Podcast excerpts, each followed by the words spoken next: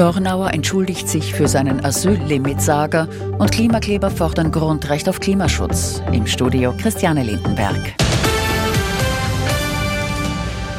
In der SPÖ ist vorübergehend Ruhe eingekehrt. Bundesparteichef Andreas Babler hat eine Asylobergrenze von null klar zurückgewiesen.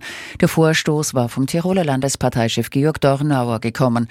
Das ist überhaupt nicht denkbar, politisch schwachsinnig und nicht Parteilinie, so Babler.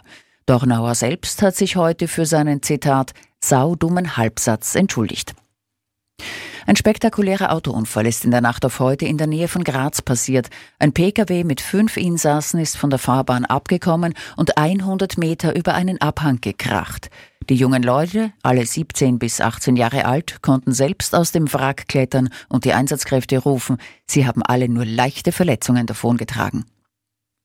Die letzte Generation will ein Grundrecht auf Klimaschutz in der Verfassung. Für sie ist es ein Recht auf Überleben. Die Klimakleber haben dieser Forderung zu Mittag mit einem Großprotest beim Wiener Museumsquartier Nachdruck verliehen.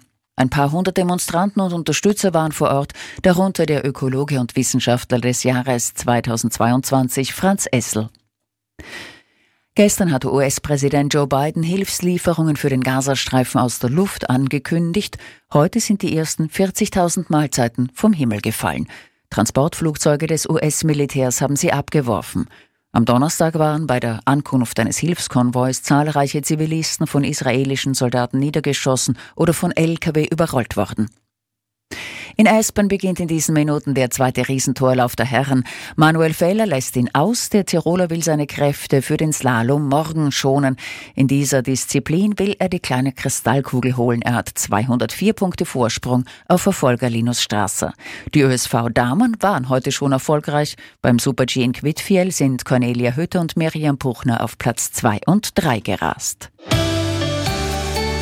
Der Samstag geht teils bewölkt, teils klar zu Ende. Aktuell hat es in Freistadt und Zwettl 9 Grad, 10 meldet Wien.